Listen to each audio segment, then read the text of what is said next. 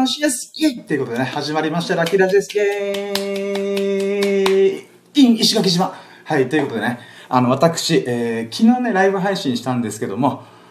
なんと、あ、で、昨日ね、あの、僕、離島出張で宮古島にいるよで、せっかくだからライブ配信するよっていう風にやったんだけども、なんと今、私、タイトルにあります通り、石垣島にいます。沖縄本島から宮古沖縄本島 to 宮古 to 石垣島から。うーん。3日間で大移動してるよね。うんなかなかね僕飛行機に乗らない人生歩んできましたけどここに来て弱い32にして、えー、空空の旅をひたすらやるっていう謎の謎のラッキーに今恵まれております。ありがとう。うん、うん、誰にありがとうのか分かんないけど幸運の女神かな。うん。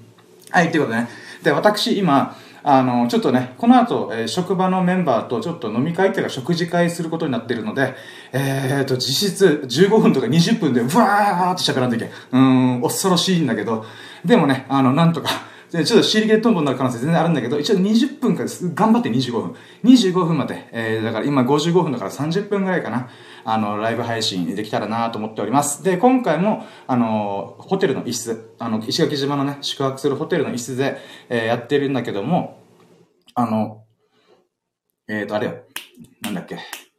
あ、そう、Wi-Fi から、Wi-Fi が出てこない。俺、え、弱い32にして、俺何してんの？ど忘れひどいんだけどってことなんだけど、まあね、あのー、Wi-Fi 環境があるので、あ、じゃあこれはライブ配信、えー、YouTube でもできるなってことで、ちょっと実験的にまたやってます。でね、せっかく今ね、あの、音声配信アプリのスタンド FM っていうもので、ラキラジというものを一緒に配信しながら、YouTube でもね、あの、映像で僕の、うんうんっていう風にやってる、この振る舞いをね、あの、楽しんでもらえればなと思ってライブ配信しております。でね、あの、せっかくだから、そうだよ。ここね、今、染まってるホテル、めちゃくちゃ景色いいの。景色いいっていうか、僕はね、ああ、いいなと思って。僕、まあ、海が好きだから、あとまあ、なんていうかな、まあ、釣りもね、多少してた時期もあったので、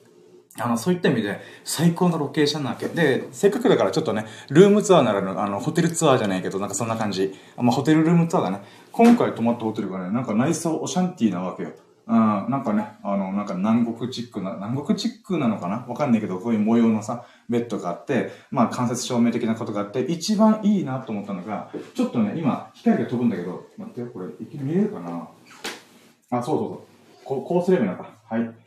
あのね、石垣島の離島ターミナルって言って、まあフェリーの乗り場が近くにあるんだけど、まあ漁港とかでね、石垣島ってこう、はい、島がありましたって言ったら、南の下の方に離島に行き来するフェリー乗り場があるんだよね。で、そこの近くに今ホテルホテホテルがあって宿泊してるの。で、今回のここね、あの、この青い、えー、なんていうか、橋。これがサザンゲートブリッジっつって、石垣島の漁港っていうのはなんていうかな、そこにすごい特化してるから、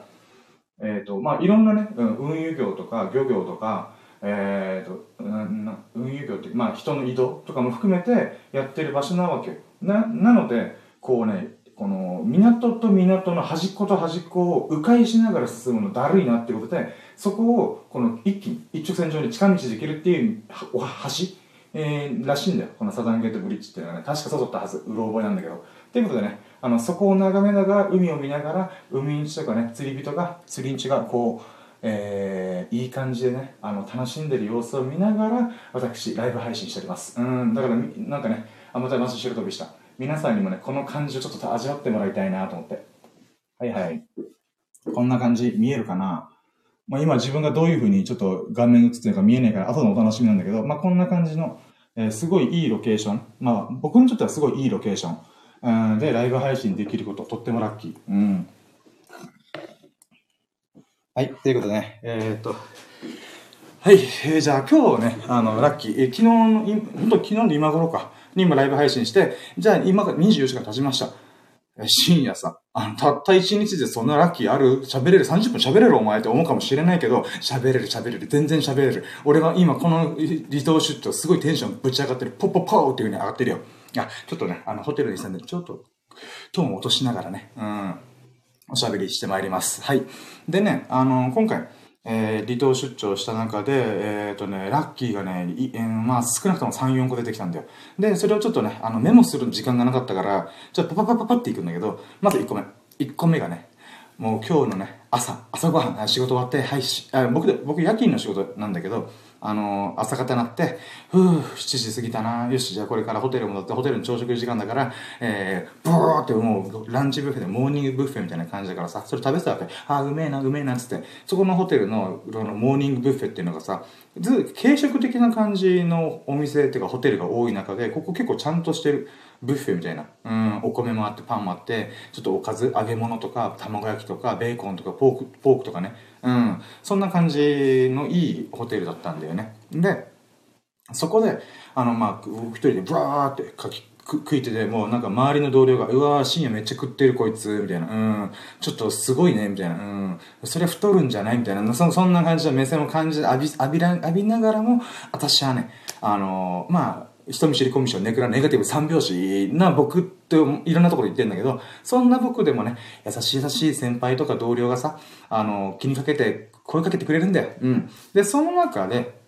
えっ、ー、と、名前は言えないから、そうね、えー、ゆうさん。うん。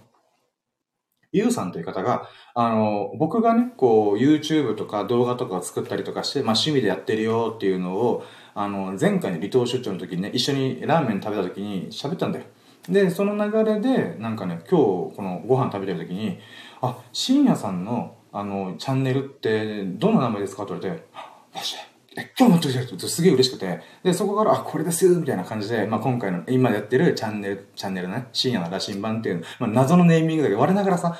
深夜の羅針盤っていう名前なんです、この、この、あピュこのチャンネルのページです、みたいな感じでやるんだけどさ、すげえ恥ずかしかった。いや、でもさ、あ、まあ、これなぜ喋るけど、とりあえずその瞬間僕はなぜかすごい恥ずかしかったんで、すいません、あの、本名は〇〇と言うんですけども、私、深夜という名前でやらせてもらってるんです。自分なりにそれなりに考えた名前なんですけども、えー、それでも、やっぱりちょっと言うの恥ずかしいっていう気持ちがあるんです、っていう感じでね、あの、お見せしたんですね。もちろんね、今、一人だからこれバーッとったけど、うん、あ、あこここういう名前です、みたいな、まあちょっと恥ずかしいです、みたいな感じでね、そんな感じで喋ったんだけど、で、そのゆうさんという方が、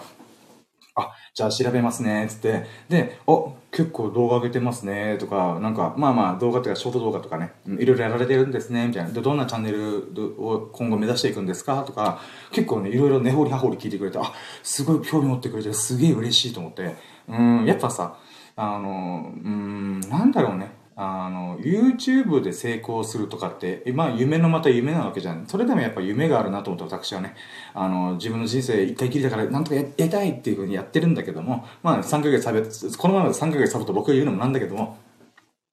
まあそんな僕のさ、チャンネルにまあ興味持ってくれる。もう、えーと、79人チャンネル登録者数、まあ、僕がサボった結果ではあるんだけども、えそこでこういろいろねあの、まあ、YouTube とか動画とかその界隈の話どんなジャンルとかあるよねとかいう話をいろいろしてたんだよね。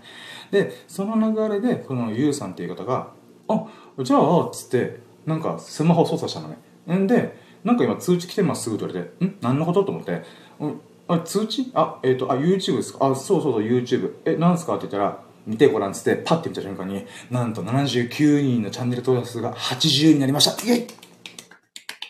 ありがとうございます。マジ嬉しい。うん。ということでね1個目のラッキーがそのユウさんというバイトの先輩があのまあ、応援というか興味を持ってくれて、えー、僕のチャンネルをに、えー、サブスクライブ、うん、チャンネル登録してくれました。本当にありがとうございます。めっちゃ嬉しい。うん。なのでもうだからね朝っぱらからああすげえラッキー前降りてきたと思ってほん とユウさんありがとうと思った。うん。でね、もちろんその場でも感謝されたんだけど、まあライブ配信の場を借りて、もう一回ね、ゆうさんマジでありがとう。あなためちゃくちゃいい人、グッドフューマンつって。うん。まあそんな感じでね、あのー、朝っぱらからね、美味しいご飯もたらふく食べながらの、えー、ありがたいラッキー巡り合えたなっていうのがありました。はい。で、2個目。2個目がね、えー、その、えー、ご飯食べて、1、2時間したぐらいの中で、えっ、ー、と、まあ、ね、すぐ、えー、石垣島に行かんといけないっていうことで、まあ、その、お昼の便でね、石垣島に移動するとた。だ、宮古と石垣島だよね。うん。で、宮古島から、えー、石垣島に行く時っていうのが、えー、普通さ、あの、エアライン、エアプレーンっていうのかな、飛行機って、まあみんなでかいじゃん。で、えっ、ー、と、右側3列、左側3列だったりとか、もしくはもっと大きいとか333とかいう大きい飛行機を皆さんよく利用されると思うんだけども、沖縄って、あの、島がいっぱいあるから、あの、まあ、空港を兼ね備えてるところに関しては、えっ、と、飛行機で移動することも多々あるんだよね。例えば沖縄本島から久米島とか、まあ、沖縄本島から石垣島とか宮古島、あ、違うな。えっ、と、石垣と宮古はそれなりに大きい便で行くんだけど、例えば今回の宮古島と石垣島、まあ、逆もしかりなんだけど、そういう場合何を、どんな飛行機使うかっていうと、プロペラ機なんだよ。うん。これが2個目。今回のタイトルである、えー、ラキラジイン石垣島イエイ、えー、人生初のプロペラ機で離島間を移動したラッキーっていうことでね、もうここがね、私の中で、えー、すごい嬉しかった。あの、やっぱ飛行機好きなんだよ。まあ言うてね、その詳しいレベルではないんだけども、やっぱね、こう、空の旅とか、こう上空ふわー何千メートルとか飛んでふわーって降りてくってでその中でこの雲の海雲海が広がる様子とかさはあなんか紅の豚とかさあの天空の城ラピュタとかさなんかいろんなアニメのシーンを思い浮かべるわけよ、うん、でそんな感じでああホースやっぱ飛行機いいよねっていうふうに思ってる矢先に今回の離島間離島間あ移動。で、プロペラ機、初めて乗る。うん、で、そんな感じかなってワクワクしながら、で、乗るわけ。で、乗る時もさ、搭乗口って普通さ、そのでっかい飛行機になると、このターミナル、あの、飛行機、えー、空港のターミナル、はい、じゃあチェックインしました、手荷物検査しました、はい、じゃああと待って、えー、搭乗口のナンバー28番ゲートからレッツゴーみたいな、なんだけど、その場合ってやっぱこう、なんていうかな、通路みたいなのがあって、その通路からテクテクテクって言って飛行機に乗り込むっていうスタイルなわけじゃん。もう至れり尽くせりだよね。うん。なんだけど、このプロペラ機に関しては小型だから、そのターミナルのその高さに合ってないんだよね。低いんだよ。だから何するかっていうと、僕らがわざわざこう、空港の1階まで降りてって、で、その1階降りてったところから歩いて、と、あの、なんかその飛行場をちょっと一瞬だけ歩いて、その、なんか、なんだろうな、よくさ、ニュース映像とかであるじゃん。あの、ファーストクラス、あ、ファーストで、あの、ファーストレディーとか、あの、待って、アメリカの大統領とかが、こう、なんか日本に来来日しましたって時にさ、すごいもうなんか、なんだっけ、えっ、ー、と、エアフォースワンだったかなあの、大統領専用の旅客機。えー、そこから、こう、なんていうか、この階段みたいな、うん、とか、レッドカーペットさーって引かれたりとか、そこからこう、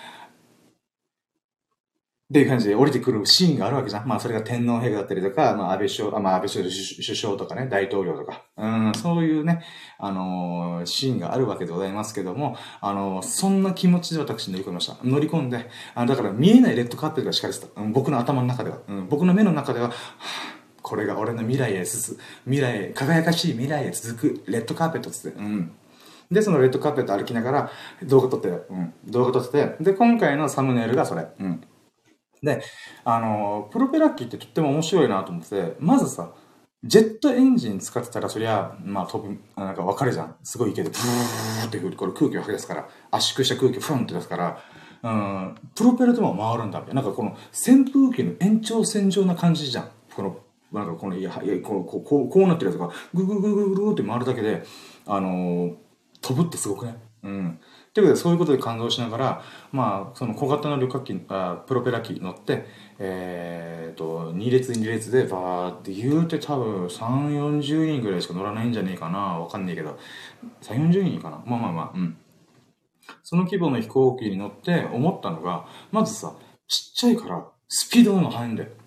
あのもちろんね、あの、長距離飛ぶとか、すごいスピードでバーンっていくときには大型機能が有利なんだけども、この初速、えー、スタート、このエンジンかけてこう進みますっていうスピードに関しては、やっぱ小型機めっちゃ速かった。びっくりした。ああ、速いみたいな。うん。で、そこからフンってと飛び立つのも速いんで、フンって。このやっぱね、あの質量が、あの、小さいから、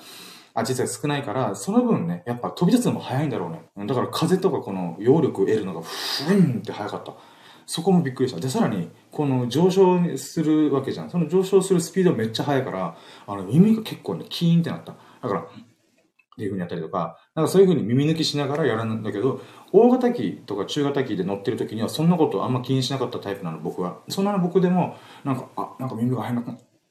た。みたいな感じでした。うん。それもね、やっぱ、あ、小型機ってこういうことが起こり得るんだなっていうのを思った。で、あとこのプロペラがブーンっていう風に回ってるじゃん。なんかそれもさ、なんつうのかな。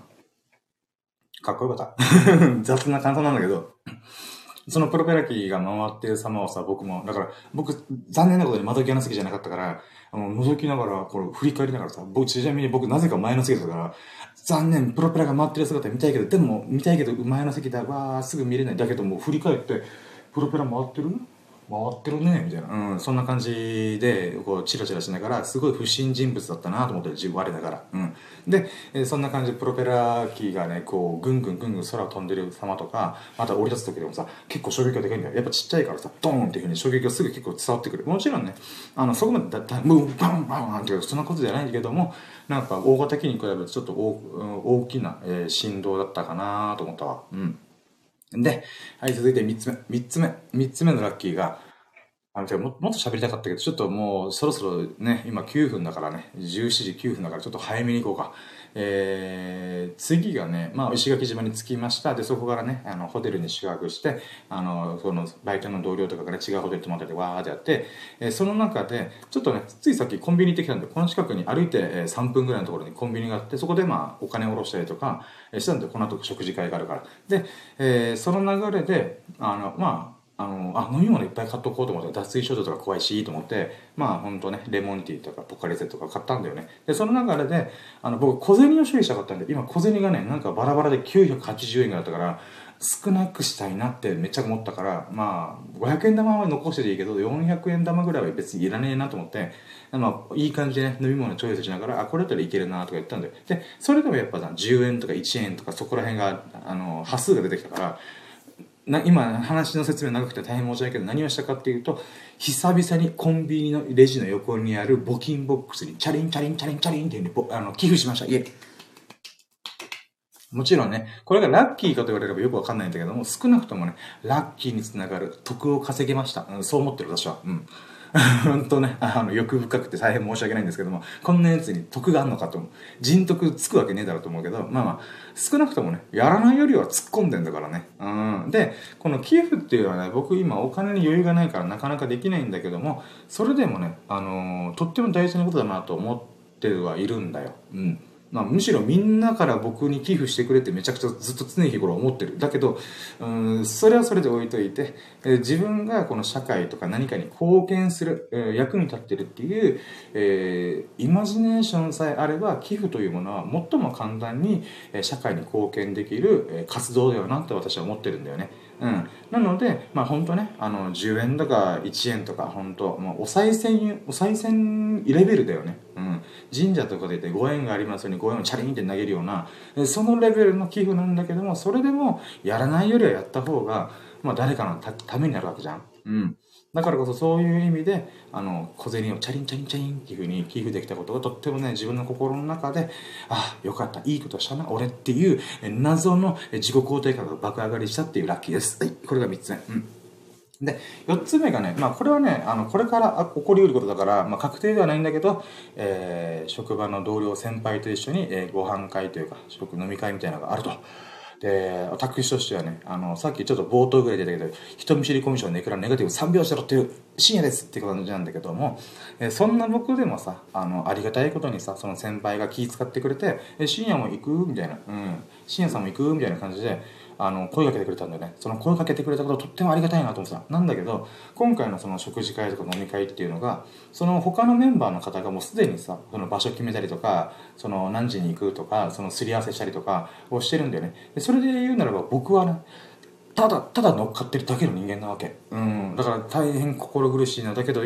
なんかこう、自分でアクションする人その関係値がないから、あどうしようかな、みたいなって思ってる中で、あの、僕がね、ちょっとちょこちょこ仲良くさせてもらってる先輩が、えー、と思って。まあ、ダブル N さん。N さん、N さん。うん、うんという方が、二人、お方、違う名字なんだけど、まあ、N さん。お二人がいらっしゃるんだよね。で、そのお二人に声かけてもらって、まあ、僕も一緒にね、乗っかっていただ、させていただけると。なんだけど、ちょっとね、トラブルがあったんだよ。この一人の N さんという先輩が、あの、ちょっとね、トラブルで今日行けないかもしれんやつさ、と。っていう感じであったんだよね。えどうしたんですか？って、まあ、いろいろ話を聞いたら、ああ、それはすごい残念なことが、なかなか起きえないことが起きてしまったなと思って、まあ、これちょっと言って、まあ、言ってみるよね。あのね、何かの不具合で、キャッシュカードが割れたんだよ。ああ、確かにね、あの旅行とかって荷物が増えるし、予期せぬ動きとかするから、あの、そういうふ、なんていうかな、あの起こりうるんだな、ちょっとびっくりしたんだけど、まあ、そんな中で、あのーこれはさっきの寄付が、あ、さっきというか、なんていうかな、あのー何もしてない僕が少しでも貢献できることが見つかったと思って、うん。あの、一緒にしょう。N さんも一緒に行きましょうって僕言って、で、あの、まあ、もう一人で N, N 先輩と一緒に僕が出せばいいです、いいですし、もしそれが気がかりだったら、あの、後日、あの、仕事が一緒の時とかでも、ななんだ、年明け、来年とかでもいいんで、あの、まあ、1ヶ月後とかでもいいんで、この、その、なんていうか飲み会代、えー、を、あの、返してくれればいいんで、行きましょうよ、みたいな。うん。っていうことでね、あのー、まあ、そういう話をしたら、あ、そうあ、深夜くんありがとうみたいな感じで、えー、その流れで今から5時半、あ今から15分後に、えっ、ー、と、ホテルのロビーで待ち合わせして、えー、あのー、なんていうかな、あの、一緒に、えー、食事会、飲み会に行けることになりました。行けそうになったなっていうことで。うん。いやだからね、あの、本当何もしてないからこそ、なんかね、心苦しいな、申し訳ないな、本当にありがとうっていうふうにね、えー、気持ちがあった中で、少しでも、あの、僕に声かけてくれたりとか、連絡取り合ってくれてる、えー、先輩方に、えー、お役に立てた、立てる、なんていうかな、瞬間に立ち会えたことがね、巡り合わせが良かったことが、とっても嬉しい。うん、本当にありがとうございます。ということでね、え、これから、まあ、今の4つ目のラッキーかな、うん、寄付の後に、えー、まあそういう、えー、そのメンバー、メンバーというか、その僕に声かけてくれた先輩に少しでも、なんていうかな、あの、貢献できる何かしらが、出来事があったっていうのがとっても嬉しかったですっていうことかな。うん、そうね。それ以外で言うならば、まあ、あ、ちっちゃいこと言うけどさ、あの、宮古島の空港で見つけたんだけど、宮古島のさ、お土産の中で有名というか、あの、特産物とまで言わないけど、まあなんか、あ、あるよね、あれっていうお土産みたいなのがあるそれが渦巻きパン。渦巻きパンって本州のあるのかな？あるよね、多分。あのー、まあ、ほんと、渦巻いてるクリームが乗っかったロールパンみたいな。で、この、もこもこしてて、そこが、ナルトみたいに、あの、渦巻いてるパンがあるんで、渦巻きパン。うん。まあ、美味しいよね。うん、美味しいよねって本州にあるかわかんないんだけど、まあ、ある、あるでしょう。で、その渦巻きパンの原型を丸ごと売ってますっていう。だから食パンとかあるじゃ。食パンってその、一斤。のボックスのパンがあって、それをスライスしたら6枚切りとか8枚切りとかやってるわけじゃん。その、えっ、ー、と、渦巻きパンの元々の塊があったんだよね。で、これちょっと今思えば、俺写真撮っときゃよかったなと思ったんだけど、まあまあ、それはもう、まあ、お土産屋さんだからさ、あの、撮っていいかどうか分かんなかったし、ちょっとね、フライトの時間もちょっとバタバタしてた部分だったから、あの、撮れること忘れてたんだけど、だからちょっとね、今ふと思い出したから、あ、これ今のうちに言っといて残しとこう、記録にとって。あの、渦巻きパンの塊。うん、渦巻き、なんだろう、渦巻きパンの、なんか、うん、食パン一斤丸々みたいな。だから渦巻きパン一斤丸々みたいな感じなんで。で、それをスライスすることによって、あの、金太郎みたいに、あの、まあ、その渦巻きの模様が、そのパンパンパンパンって出ると。だからね、ふと思ったよね。あれ何枚切りなんだろうと。多分6枚切りぐらい。う。渦巻きパンこれぐらいの厚さだから、それに対して、1、2、3、あ、4、あ、5枚切りって言ってまあ6枚切りぐらいの長さの渦巻きパンの元々のやつが売ってました。だからね、それも見れたのちょっとびっくりした。正直、今日、宮古島から石垣島に行かなければ僕絶対勝ってた。ただ、やっぱね、あのー、本当にそのあ、お仕事だからね、荷物をなるべく少なめに行った方がいいなっていうのもあったんで、泣く泣く、まあ、いずれまたどこかで宮古島に行く機会の時に、その渦巻きパン、丸々パン、うん、っていうのをちょっと買って食べてみたいなと思っております。うん。はい、ということでね、残り13分なので、そろそろね、ライブ配信、えー、引いては、スタンド F のラジオを終了しようと思います。なんかまだ喋り足りないんだけどね。うん。で、これから僕食事会とか多分だんまり決め込むから、だんまり決め込むんだよね。あの、何喋っていいかが分からなくなっちゃうから、あの、今のうちにちょっとウォーミングアップをしといた方がいいのかなと思ってはいる。うん。だけどもう手遅れ。うん。もうちょい本気で喋っておけばよかったな。うん。はい。ということで。はい、えー、皆さん、えー、ここまでおきつけで、皆さんというか、あなたがたまたま聞いてくれた、今のところライブ配信ね、あの、聞いてくれてる人、全然いない。もちろんそれはそう、3ヶ月あるとし、全然人もいないから。なんだけども、えー、そんなね、えー、僕のわけのわかんないライブ配信をたまたま聞いてくれたそこのあなた、本当に本当にありがとう。で、いずれもしかしたら、たまたま、えー、今回、このライブ配信の冒頭で言ったゆうさん、先輩のゆうさんももしかしたら見るかもしれない。本当に本当にありがとうございます。うん、そんなね、あの、あなたが、この画面の前にスマホ、電波を通して、Wi-Fi を通して、その画面の向こうにいるあなたに、ほからかな日々と、幸を日々を過ごすことを心の底から祈っています。Thank you for listening. Have a nice day.、Yeah. はい、ということでね、今回がね、あの、ララジオの回数でも258回目の、えー、回でございました。タイトルが、ラキラジ in 石垣島。初めての人生初のプロペラ機で離島間を移動したラッキーを語るラジオ、ライブ配信ということにお送りしました。えー皆さんのね、あのー一瞬一瞬素晴らしき日々を、僕はもうこの数日本当にすごい素晴らしい日々を過ごさせてもらってるなぁと、あのー感じておりますので、えー何に感謝していいかわからないぐらい素晴らしい日々に巡り合ってるので、皆さんもぜひそういう素晴らしい、えナイスデーを、ナイスタイムをお過ごしくださいませ。それでは終了します。ありがとうございました。バイチャーはい。ということでね、あの、今 YouTube のライブ配信も終了したので、サンデーヘブの方でもライブ配信を終了しようと思います。本当に本当にありがとうございました。皆さんもよ、良き日々を素晴らしき瞬間瞬間をお過ごしくださいませ。それでは、Have a nice!